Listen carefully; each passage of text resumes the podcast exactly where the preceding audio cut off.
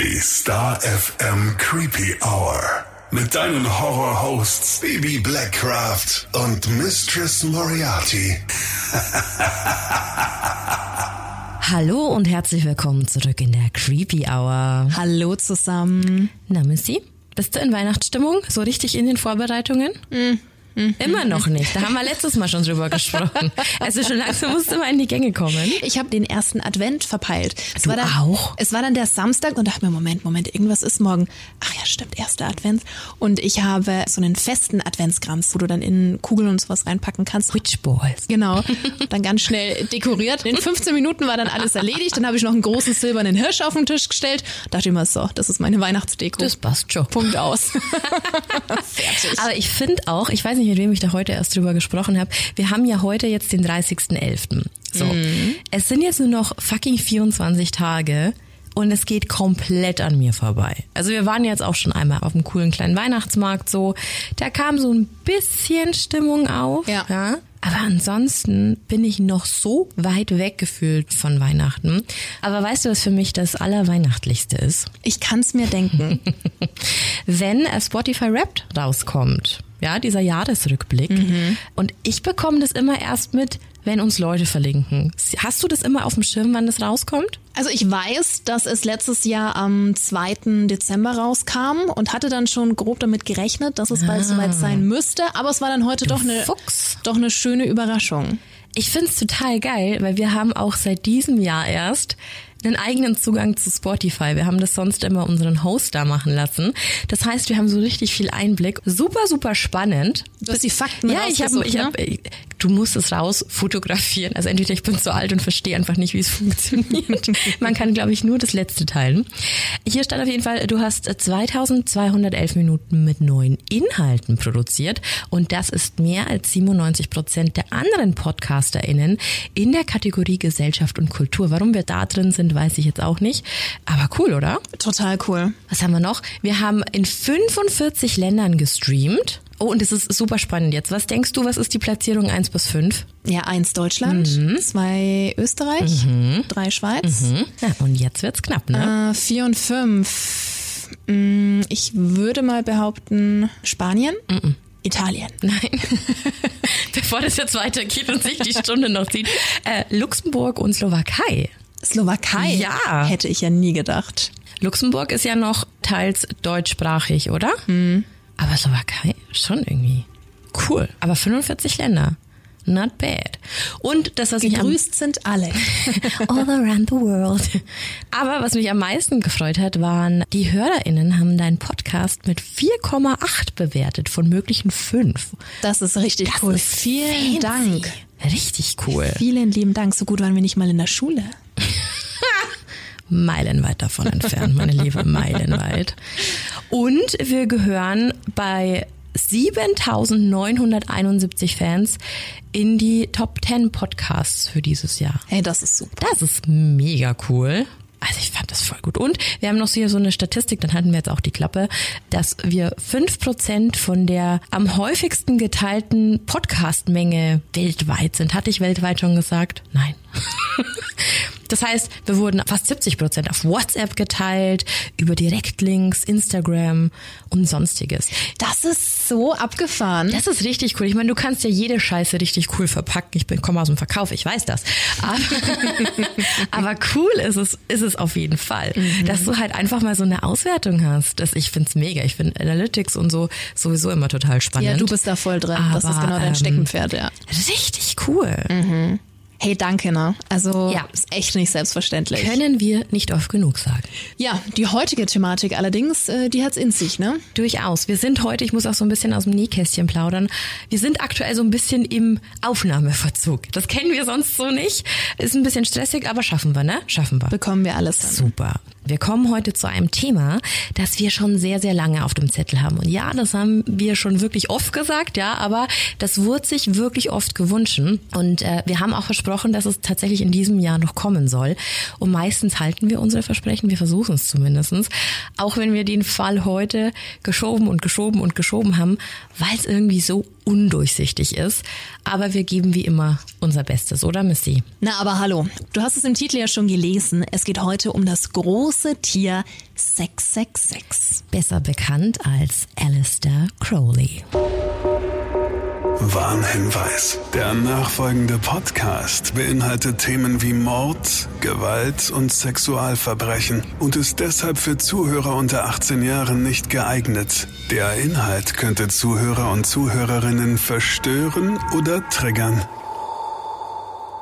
Alistair Crowley. Dieser Mann gilt selbst schon fast als ein Mysterium. Also bei ihm geht es um Okkultismus, Magie, Sexualität, Größenwahn und äh, ja, fragliche Weltanschauungen. Crowley wird oft als der Erfinder des modernen Satanismus gehandelt.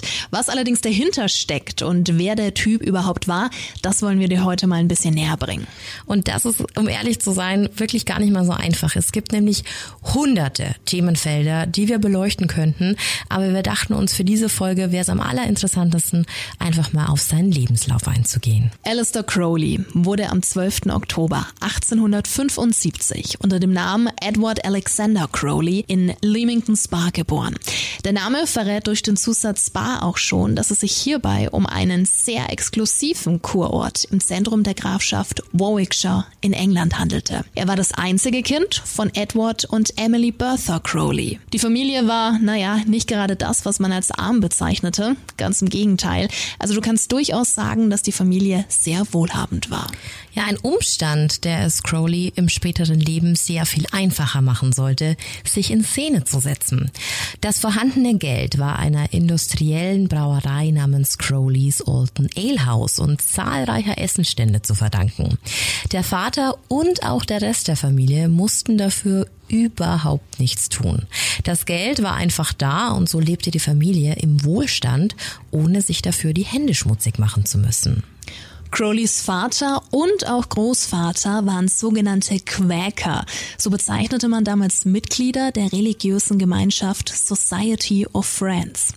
Und diese Gemeinschaft entstand Mitte des 16. Jahrhunderts in England und hat seine Wurzeln im Christentum. Ohne dieses Fass jetzt groß aufmachen zu wollen, es geht in dieser Society hauptsächlich um menschliches Gewissen, Moral und Menschenwürde. Diese Religion erkennt den einzigartigen Wert jedes Menschen an. Die religiöse Wahrheit wird somit eher in inneren Erfahrungen gesucht. Als dann aber Edward Crowley 1887 mit 58 Jahren an Krebs verstarb, zog die Mutter mit ihrem Sohn nach London. Dort übernahm dann der Onkel von Crowley, Tom Bon Bishop, die Vormundschaft für den Zwölfjährigen. Bishop war der Bruder von Alistairs Mutter, ein Evangelist und Laienprediger. Alistair wurde also auch von ihm sehr religiös erzogen. Sein Onkel war sogar Gründungsmitglied der Civil Service Prayer Union und der Children's Special Service Mission. Kurz gesagt stellte er die Evolution in Frage und schrieb Bücher darüber. Egal ob sein Vater oder sein Onkel, Crowleys Kindheit war also von Religion und sehr fundamentalistischen Ansichten geprägt. Er war daran gewöhnt, an Gottesdiensten im privaten Kreis und Bibellesungen teilzunehmen.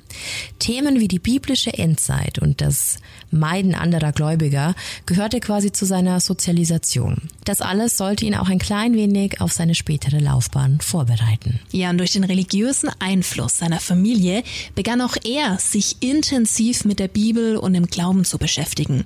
Ganz besonders faszinierte den kleinen Crowley die Offenbarung des Johannes.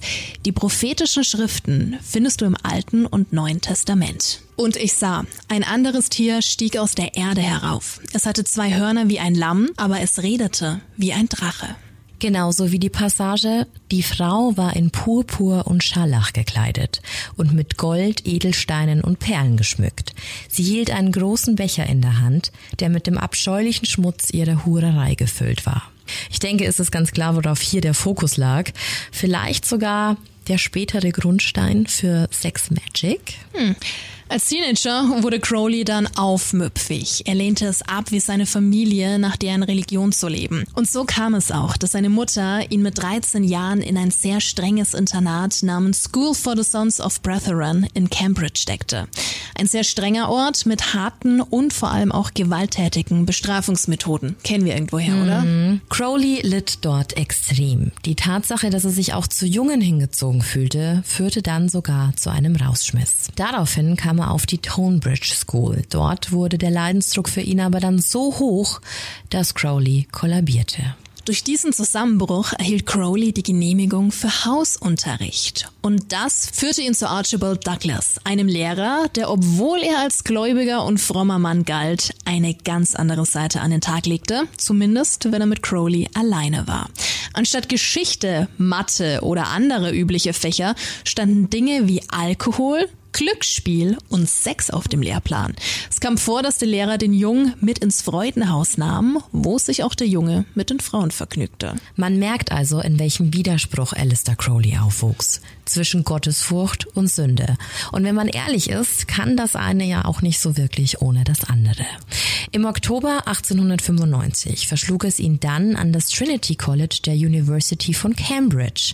Dort begann er ein Studium der Geisteswissenschaften. Und wie das so oft an Unis der Fall ist, war er nicht nur zum Bücherstudieren dort. Crowley lernte natürlich auch andere Studierende kennen und lieben. So zum Beispiel auch Oscar Eckenstein. Mit ihm ging er im Alter von 23 Jahren seine erste homosexuelle Beziehung ein. Oscar war Bergsteiger und brachte sein Hobby auch Crowley näher. Eine Leidenschaft, die bleiben sollte. Zwischen 1894 und 1895 bestieg er alleine mehrere Berge in den Alpen. Ja, doch nicht nur das Bergsteigen erfreute Crowley, auch das Schreiben hatte es ihm angetan. So veröffentlichte er 1895 sogar seine erste eigene Gedichtsammlung sowie anderweitige Bücher.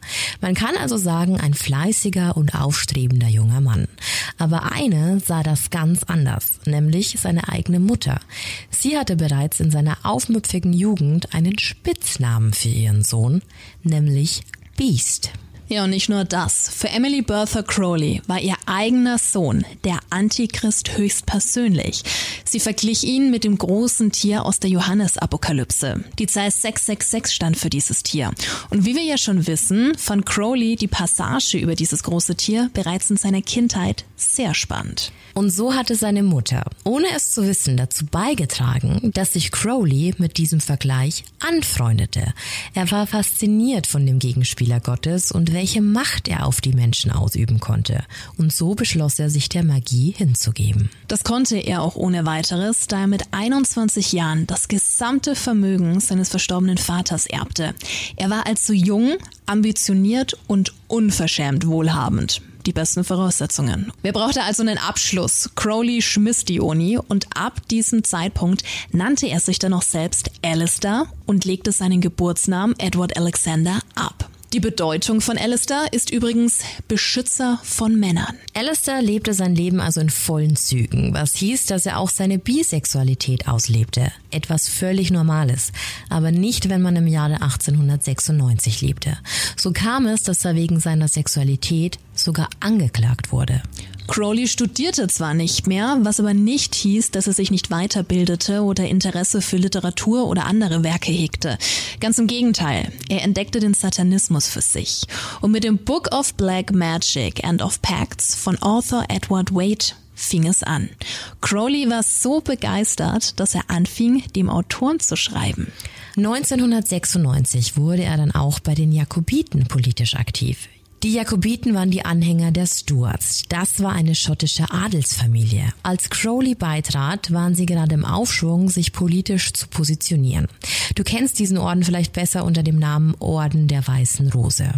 Dort blieb Crowley aber nicht lange, denn er lernte 1898 den britischen Chemiker Julian L. Baker kennen. Ein Chemiker ist ein Naturwissenschaftler, um das hier mal etwas einfacher zu halten. Baker war Mitglied im Hermetic Order of the Golden Dawn.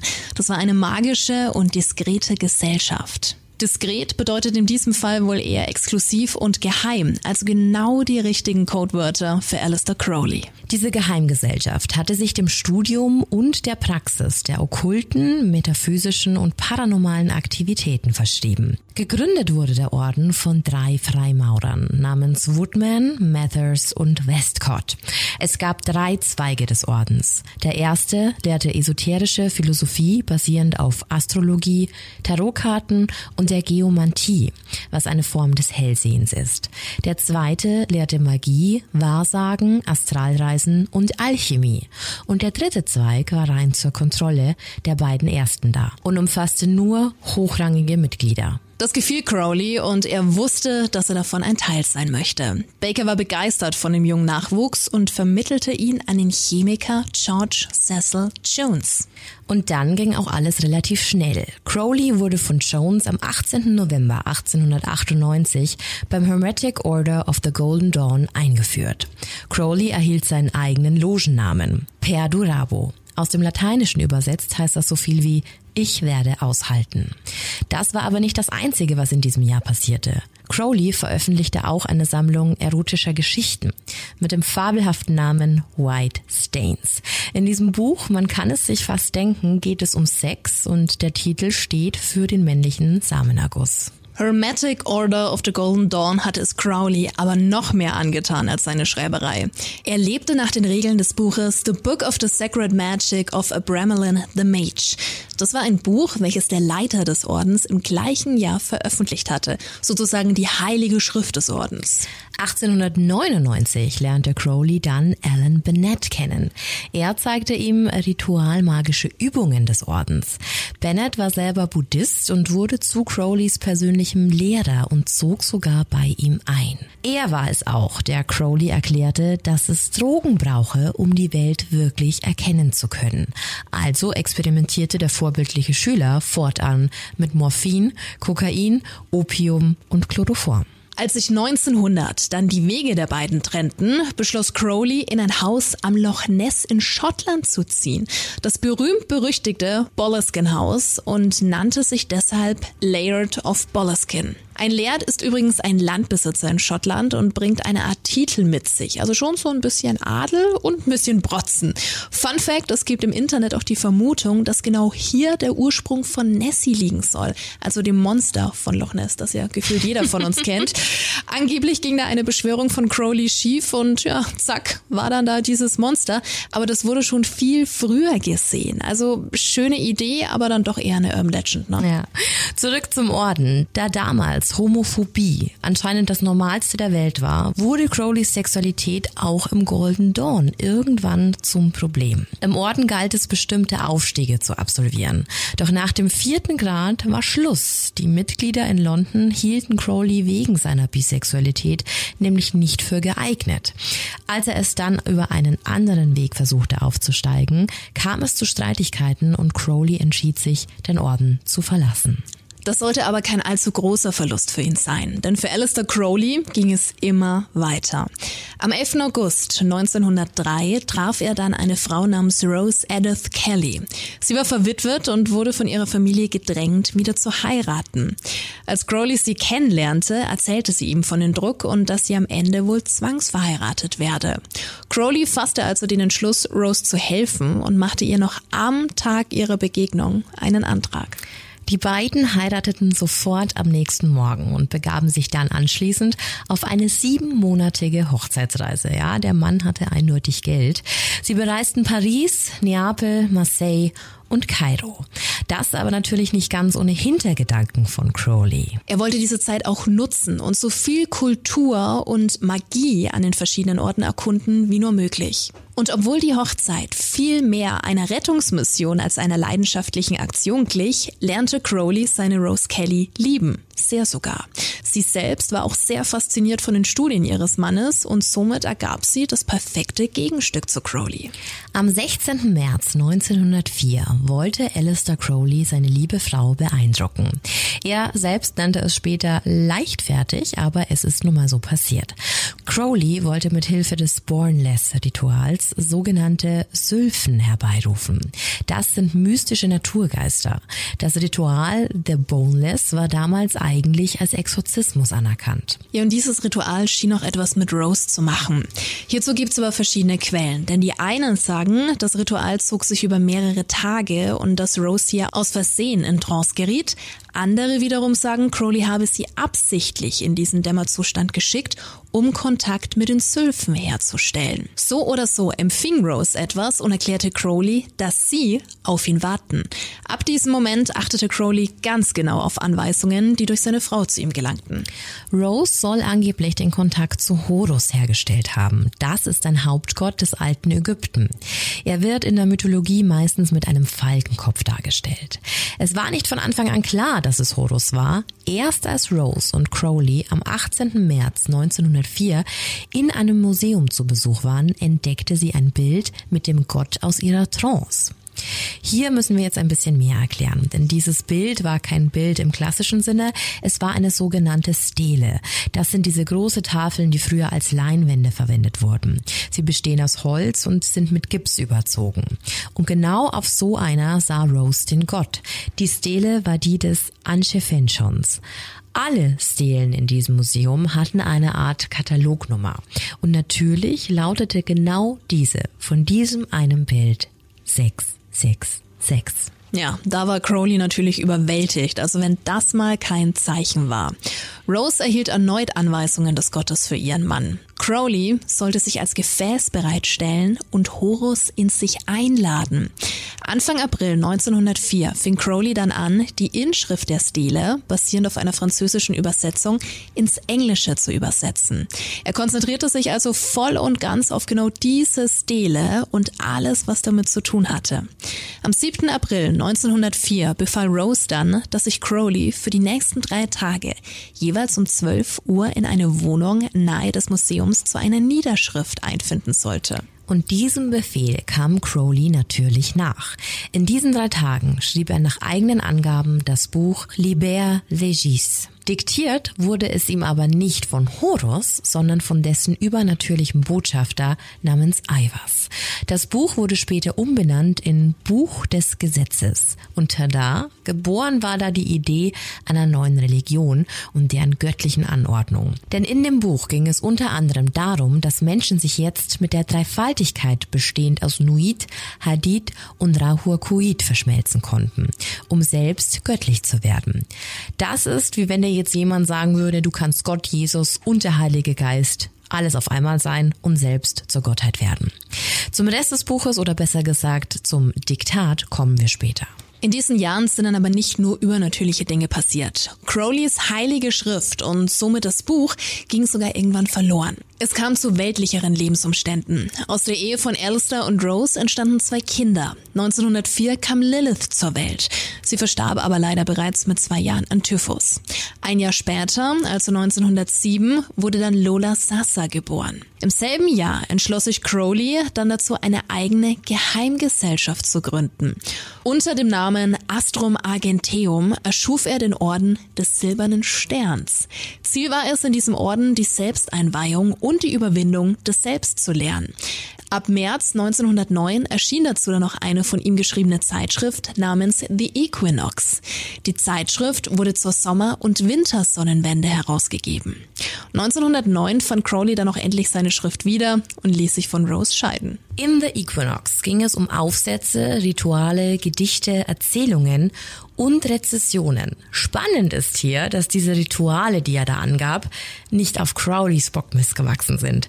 Es war sozusagen der Mittelfinger an den Golden Dawn Orden. Im Endeffekt veröffentlichte Crowley nämlich alle ihre Geheimnisse in einer Zeitschrift, frei zugänglich für alle.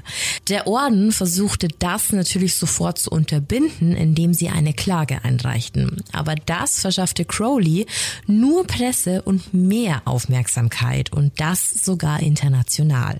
Das gefiel Crowley und er fing an, diese einst so geheimen Dinge noch mehr in die Öffentlichkeit zu tragen.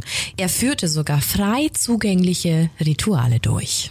Da jeder gute Orden Regeln, Manifeste oder auch übergeordnete Schriften braucht, nahm Crowley also sein diktiertes Buch aus 1904, das wieder aufgetaucht war, und verwendete es als Hauptlehrbuch.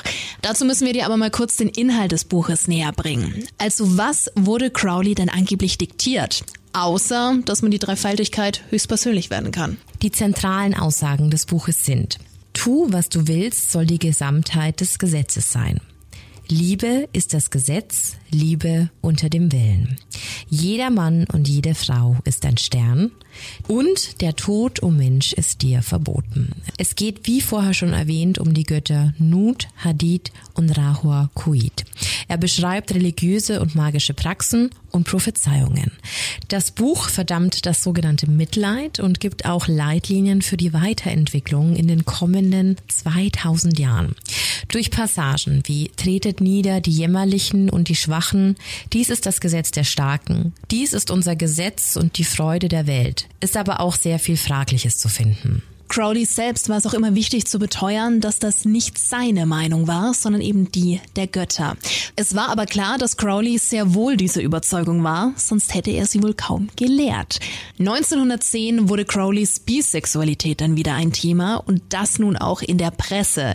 Diese, in Anführungszeichen, schlechte Publicity sorgte für zahlreiche Austritte. Ja, und daraufhin zog er sich erstmal wieder aus der Öffentlichkeit zurück. 1912 kam er dann wieder zurück. Und zwar mit der Veröffentlichung eines neuen Buches. The Book of Lies war der Titel. Das Buch umfasste kabbalistisches Wissen, verschiedene Geschichten und beschrieb unter anderem auch magische Rituale. Die Veröffentlichung rief einen Herrn namens Theodor Reuss auf den Plan. Das war ein deutscher Opernsänger und einer der Gründer des okkulten Ordens Ordo Templi Orientis. Dieser Orden beschäftigte sich mit sexualmagischen Praktiken, also wieder ein neuer Orden und natürlich wollte Crowley von ihm lernen. Crowley wurde es erlaubt, einen englischen Ableger des Ordens zu gründen. Er stieg im Orden schnell auf und beschäftigte sich fortan sehr viel mehr mit sexualmagischen Basistechniken. Das geschah vor allem unter der Anleitung von Royce. Crowley arbeitete viel an den Strukturen des Ordens mit und brachte somit auch die homosexuellen Praktiken mit ein.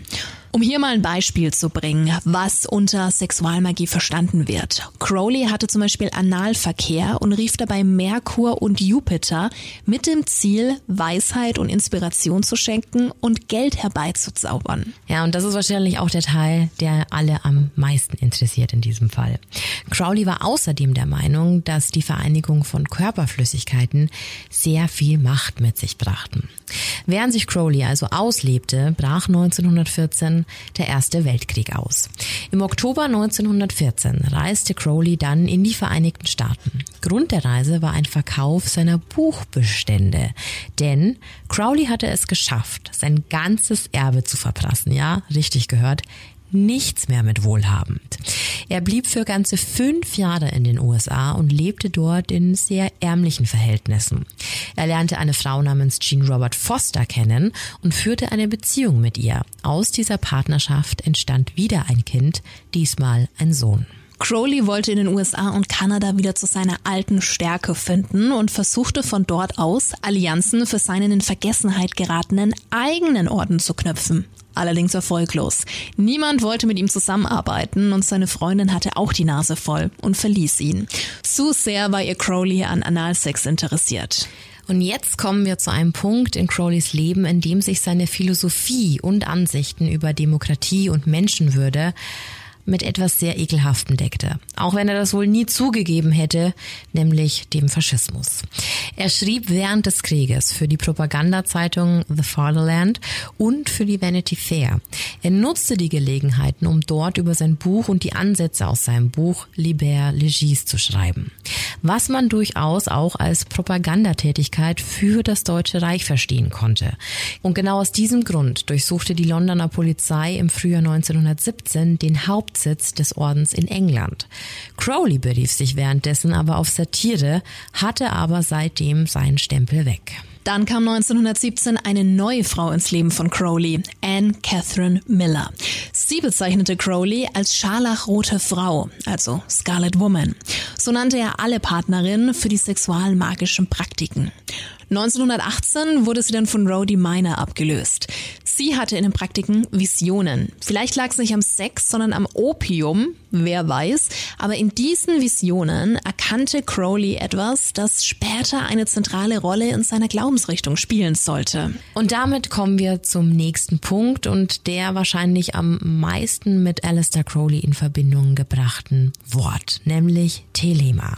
Das ist sozusagen der Oberbegriff für eine lose zusammenhängende neureligiöse Bewegung. Alistair Crowley hat diese Bewegung im Laufe seines Lebens stark mit seinem ersten Buch The Book of the Law geprägt. Es orientiert sich aber auch ganz generell an okkulten und magischen Traditionen. In Telema gibt es auch sogenannte telemische Zahlenzeichen. So bestanden verschiedene Wörter und Namen, zum Beispiel aus Zahlen, die sehr gut in die Philosophie von Crowley passten, zum Beispiel 666. Die Frauen kamen und gingen im Leben von Alistair Crowley. Alma Hersig blieb aber ab 1918 am allerlängsten an seiner Seite. Crowley reiste in dieser Zeit sehr viel und wollte der Welt seine Regeln zeigen. Manche Orden übernahmen sogar sein Gesetz. Love is the law, love on the will. Ab 1919 nahm Crowley dann Heroin. Sein Arzt hatte es ihm damals gegen Asthmaanfälle verschrieben. Crowley und seine Gefährtin Alma beschlossen dann 1920 in das sizilianische Cefalù zu ziehen. Das war eine Küstenstadt im Norden von Sizilien. Dort gründete er die Abtei Telema. Zu den Telemiten vor Ort zählten neben Crowley auch die Lehrerin Leah Hersig und Ninette Shumway. Drei Jahre lang wurde die Abtei sehr gut besucht. Die meisten Besucher kamen aus England. Elmer und Crowley bekamen eine gemeinsame Tochter, Anna Leah. Aber auch diese Tochter verstarb. Innerhalb der Abtei gab es strenge Regeln. Die Männer mussten sich bis auf eine Stelle am Kopf kahl scheren. Die Locke galt als Symbol für die magische Kraft des Horus oder die Hörner des Pan. Die Frauen trugen hellblaue, purpurgesäumte, lose fließende Roben mit Kapuze und mussten sich die Haare rot oder golden färben. Dies war ein Symbol der Frau in Scharlach. Jede anwesende Person hatte ein magisches Tagebuch zu führen, das Crowley vorgelegt werden musste. Nach dem Tod eines Mitglieds ging dessen Ehefrau dann an die Presse und verklagte Crowley. Sie warf Crowley vor und auch der Abtei, dass ihr Mann durch ein Ritual ums Leben gekommen sei. In diesem Ritual soll der Mann angeblich das Blut einer geopferten Katze getrunken haben. Das sorgte natürlich für Schlagzeilen, vor allem in so einem gottesfürchtigen Land wie Italien. Crowley rückte immer mehr in den Fokus und auch der Staat hatte nun ein Auge auf ihn. Um der Sache zu entkommen und auch um sich seiner Drogensucht zu stellen, ging er für einen Entzug nach Paris. Leider ohne Erfolg. Im Oktober 1922 kehrte er dann wieder in die Abtei zurück. Es war auch ziemlich zur gleichen Zeit, als die Faschisten in Rom einmarschierten. Für viele kein Zufall was es aber natürlich war. Es erfolgte eine Durchsuchung der Abtei und Mussolini ordnete am 23. April 1923 Crowleys Ausweisung an. Als Reuss 1923 verstarb und Heinrich Trenker die Kontrolle über den deutschen Ordo Templi Orientes übernahm, kam es im Sommer 1925 zu einer Konferenz. Für die Konferenz wurden verschiedene Orden und Bewegungen nach Thüringen geladen. Unter den Teilnehmern war unter anderem auch Crowley. Er war von seiner Rolle, der Retter der Menschheit und Verkünder einer neuen religiösen Botschaft zu sein, völligst überzeugt und verfolgte von Deutschland aus den Plan, sich von okkulten Gruppen zum Weltlehrer oder Weltheiland ausrufen zu lassen. Da kickte dann mal ganz kurz der Größenwahn. Sein Versuch, sich als Anführer durchzusetzen, führte nicht ganz zum Erfolg. Nur die Hälfte wollte sich ihm anschließen, was zu einer Spaltung führte. So übernahm Crowley 1925 als Bruder Baphomet tatsächlich den Orden, auch wenn er dazu im eigentlichen Sinne gar nicht befugt war. Aber durch diese neue Anhängerschaft kam er wieder zu Geld und hatte nun mächtige Sponsoren. Durch die Ernennung von Crowley als Oberhaupt wurden alle esoterischen Gruppierungen aufgefordert, Crowleys Werk zu folgen. Crowley verkündete, dass derjenigen Nation die Weltherrschaft zu fallen werde, die als erstes sein Buch zu ihrem Staatsgrundsatz erklärt. Es ist also nachvollziehbar, warum man ihm den Faschistenstempel gab. Mhm.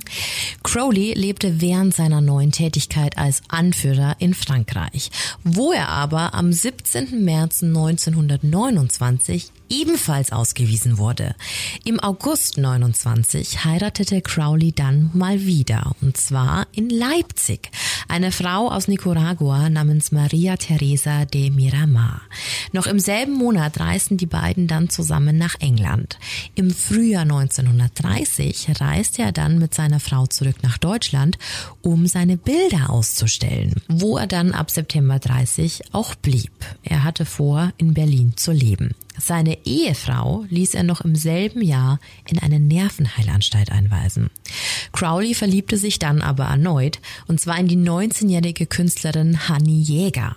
Er nahm sie mit nach England und ließ seine Ehefrau Maria Theresa in Deutschland zurück. Zum Glück verstand Hanni die Gefahr und verließ ihn noch auf einer Reise. Crowley war über das Ende der Beziehung so erschüttert, dass er Selbstmord vortäuschte. Lange hielt die Trauer aber nicht an.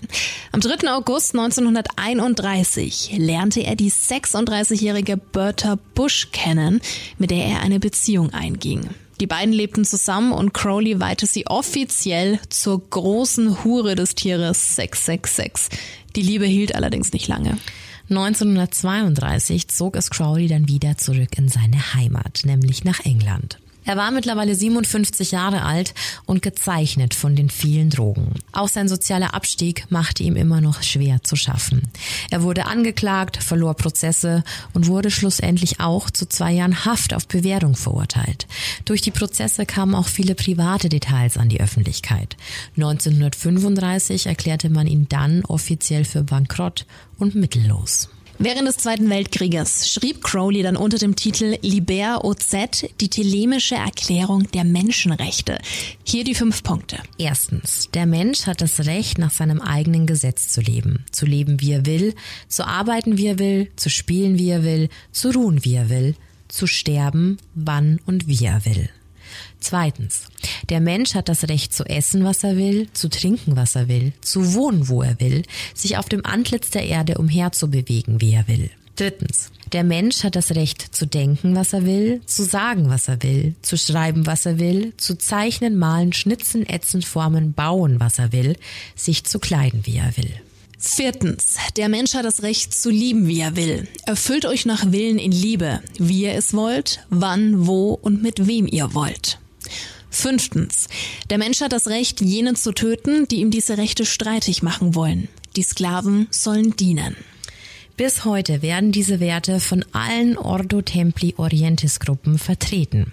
Crowley starb am 1. Dezember 1947 in Hastings, Sussex, in der Pension Netherwoods mit 72 Jahren an den Folgen einer Lungenentzündung.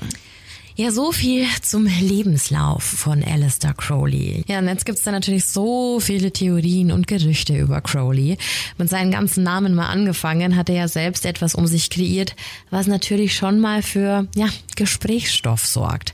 Wenn du dich selbst als großes Tier 666 und Baphomet betitelst, dann haben die Leute halt bestimmte Vorstellungen im Kopf, ne? Voll. Mhm. Viele sagen ja, dass er der böseste Mensch der Welt war. Glaubst du das? Ach Quatsch, nee. Glaube ich auch nicht. Nee, ich, ich persönlich glaube, dass, dass Crowley einfach alles ausgelebt hat, wofür sein Leben lang verachtet wurde und dann ein paar, ja, Größenwahnabzweigungen zu spät abgebogen ist, wenn man das so sagen kann. Mhm. Also er stand, glaube ich, schon drauf zu provozieren und er war halt ein super krasser Narzisst. Also vielleicht war er zu Anfang auch nur ein Produkt seiner super religiösen Sozialisation, ja, und die Drogen haben dann ihr Übriges getan. Könnte ich mir auch vorstellen. Kann gut sein. Aber einige Ansätze waren ja gar nicht so verkehrt. Nein, also so, was er geschrieben hat, dass du dein eigener Gott bist, dass du das beeinflussen kannst, dass ähm, alles, was du tust, ja quasi von, von dir ausgehen muss und, und dass das selbstbestimmt sein muss, ist ja alles kein falscher Ansatz. Diese ganzen Ansätze, die man ja quasi schon fast Nietzsche zuordnen kann mit Geht in die Richtung, ja. Ja, er, er kann nichts mit Demokratie anfangen und so. Sehr schwierig und deswegen verstehe ich, warum dieses Faschismus-Thema aufgemacht wurde, weil ich weiß, wo es herkommt. Also ich kann es sehen, ich kann es verstehen, wenn das Leute argumentieren. Aber im Prinzip, die Ansätze waren da und dann wurde halt einfach nur total größenwahnsinnig. Aber trotz allem, es gibt ja Einflüsse, was die Popkultur angeht. Ne? Das dürfen wir auch nicht vergessen, was da so passiert ist. Ja, ich glaube, da, da, da muss man davor nochmal sagen, dass ja damals war total verachtet und in den 70ern hatte er nochmal so ein richtiges Revival. Da ging's voll ab. Ja, weil dann einfach die Hippie-Bewegung kam, die freie Liebe, Spiritualität. Und Spiritualität war ja plötzlich voll das Thema. Und, und dadurch hat dann auch nochmal die Neuauflage von seinen Büchern. Also er wurde quasi posthum dann quasi nochmal zu einer richtig großen Nummer. Und was ich auch ganz spannend finde, äh, um nochmal zum Thema Loch Ness zurückzukommen. Jimmy Page, der Gitarrist von Led Zeppelin, der hat ja dann sogar das Haus am Loch Ness gekauft, was ja bis heute noch immer auf der Liste der verfluchtesten Orte der Welt mit drauf ist und das dann kurz vor Weihnachten 2015 abbrannte, ne? Mhm, bis auf die Grundmauern. Es hat auch wirklich gar nicht lange gedauert. Das fing Feuer und nach zwei Stunden, und es war ein Riesenanwesen. Schon komisch, Wurde ne? da ja, wurde über die Hälfte wurde da zerstört. Ja. Ganz krass. Ist jetzt noch eine Ruine. Und Sex Magic kam uns auch bekannt vor. Voll, da haben wir auch schon mal drüber gesprochen. Ist jetzt zum Beispiel bei Twin Temple auch so ein Thema. Ja. Gab es aber auch ganz, ganz viele Songs. Also alles, was mit Crowley zu tun hat. Also David Bowie hat Fotoshootings gemacht. Es gibt ein Lied drüber. Ähm, Iron Maiden, Ozzy Osbourne hat ein ganzes, der, der hat sogar den Titel danach benannt. Also von daher, in der Popkultur gibt's da sehr, sehr viele Einflüsse. Egal ob, keine Ahnung, Supernatural, da heißt der Crowley. Die Anspielung ist halt die gleiche. Von daher, in der Popkultur findet er im Nachgang, glaube ich, mehr statt, als es damals passiert ist. Auch wenn es immer heißt, Crowley war quasi so mit der Erfinder des modernen Satanismus, muss man ja auch ganz klar immer definieren. Der hat den zwar damals für sich entdeckt, hat sich aber immer ganz klar selbst vom Satanismus distanziert. Also er vertrat ja die Aussage, dass er weder Satan verehrt, noch das christliche Konzept akzeptiert. Also von daher, der hat zwar den Satanismus im Nachgang geprägt, also gerade wenn man Anton LaVey anguckt und so, da gab es ja ganz, ganz viele Einflüsse und er hat auch damit gespielt. Umsonst nennst du dich nicht 666 und Baphomet Nee, nee, und so. kommt- ne? ja, ja, mm, schon klar. Ähm, aber im, im Endeffekt war er, stand er nicht für Satanismus. Ich fand eine Aussage vorhin schön, die du schon getätigt hast. Komm, Haus raus. Ein kinky Motherfucker. Ja. ja, aber ich glaube, wie gesagt, die Ansätze waren gut. Der wollte sich einfach ausleben und hat dafür irgendwie eine, eine Rechtfertigung gesucht. War, glaube ich, super krass geprägt von einer krassen fundamentalistischen Kindheit. Wenn du halt immer zu hören bekommst, dass alles schlecht ist, was, was irgendwie Spaß macht, dann ist es, glaube ich, die logische Konsequenz, das exzessiv im Erwachsenenalter auszuleben. Und da war ja wahrscheinlich so viel Reiz da. Ich glaube auch, dass der Lehrer ganz gut was mit Ja. ihm gemacht hat. Das ist ja auch wieder so widersprüchlich, wie es halt auch teilweise heute noch abläuft. Ja. Nach außen immer hi tai tai und fein und alles ist gut.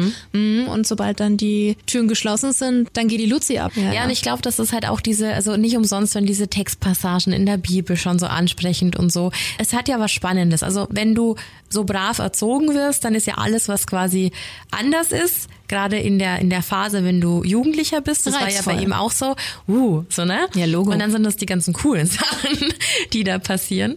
Und ich glaube, je mehr ihm Leute eingetrichtert haben, so, du darfst jetzt nicht aufsteigen, weil du bist homosexuell, was er ja nicht war, er war bisexuell.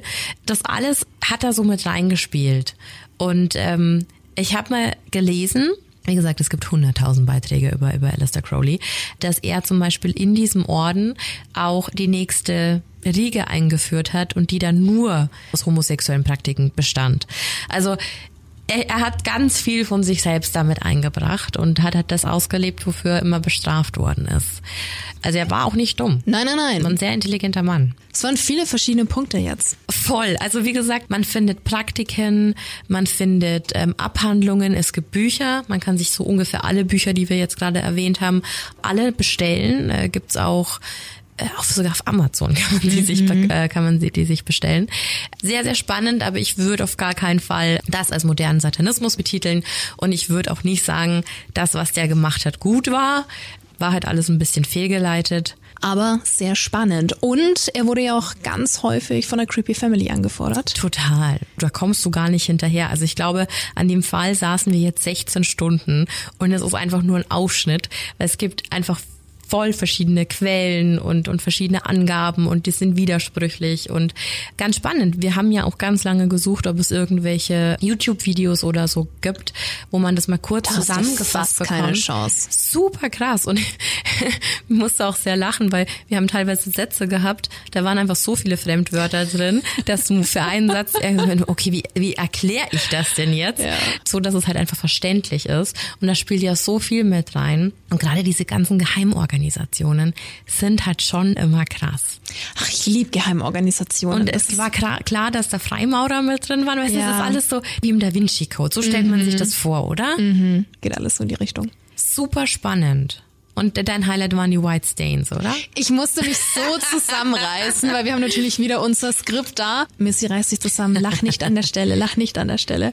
Ähm, ja, krasser Titel. Ja, Aber es ging uns beiden so. Stell nicht nur mich hier so als anstößig da. gar nicht. Aber es war halt wirklich so in der Recherche. Es tauchen halt verschiedene ähm, verschiedene Bücher auf und dann lese ich so den Titel und denke mir so, haha, wäre ein witziger Buchtitel für ein Pornoheft oder so. Tada. Und, ja, und dann sehr sehr sehr sehr cool.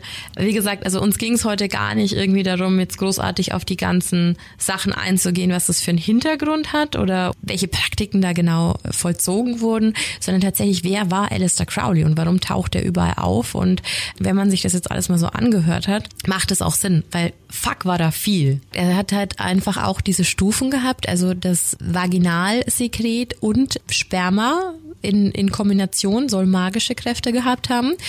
Also ich habe mir mal so ein paar Rituale durchgelesen. Wenn du das Sperma aus der Frau wieder rausgesaugt hast und das dann auf ein dämonisches Siegel geschmiert hast, dann hat dir das auch Kräfte verliehen. Und die elfte Riege quasi war dann rein homosexuell, also sprich anal.